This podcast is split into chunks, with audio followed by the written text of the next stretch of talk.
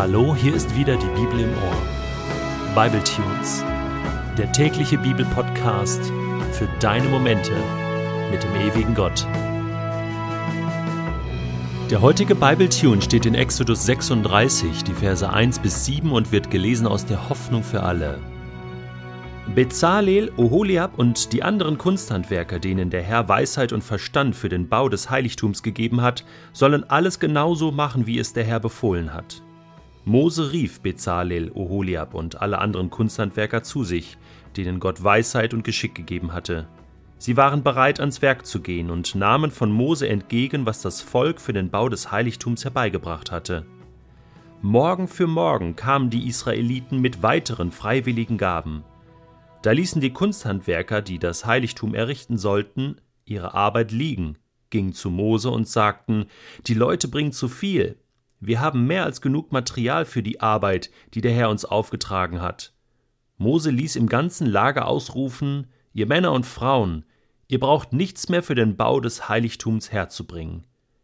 Da brachten die Israeliten keine weiteren Gaben, denn es war bereits mehr als genug Material für die Arbeiten vorhanden, die getan werden mussten. Wir haben einen großzügigen Gott.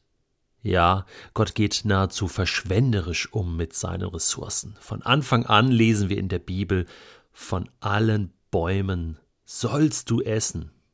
Gott zwingt uns quasi zum, zum Genießen seiner Schöpfung, zum Genießen seiner Ressourcen, seiner Geschenke, seines Segens.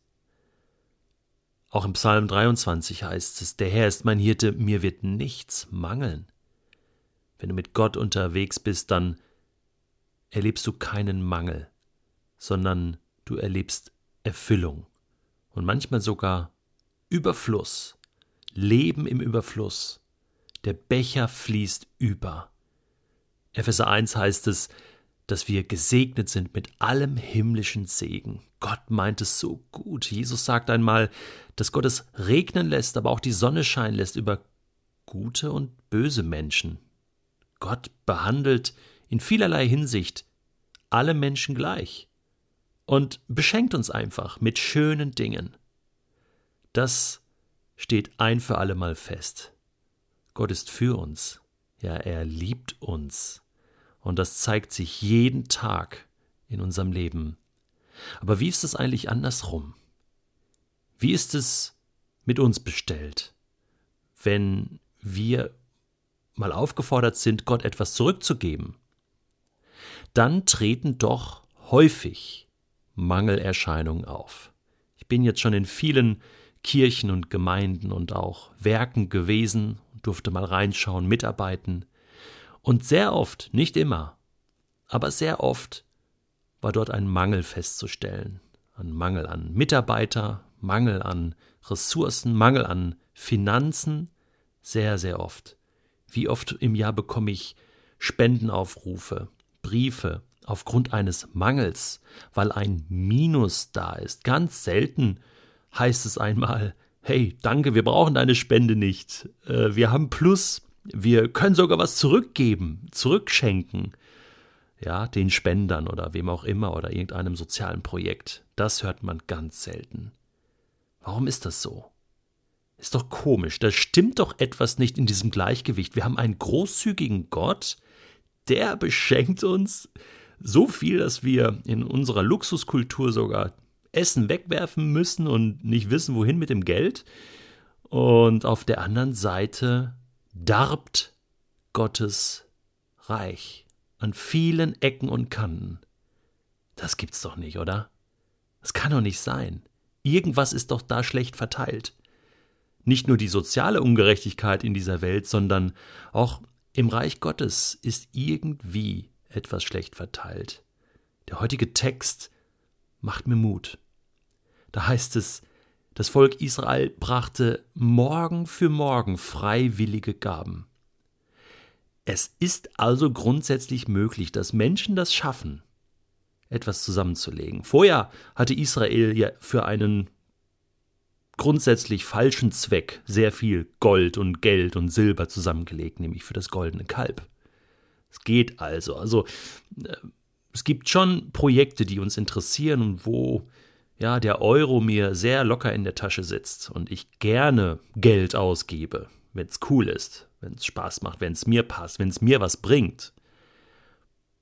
Aber das ist erstaunlich, dass das Volk jetzt auch bereit war, für Gottes Sache sehr, sehr viel zu geben. So viel, dass die Kunsthandwerker hinter sagen mussten, hey, stopp, es reicht. Äh, ihr könnt den Rest behalten, es ist zu viel. Äh, wir brauchen nichts mehr. Das sind gute Nachrichten. Das zeigt eine gewisse geistliche, spirituelle Gesundheit auf.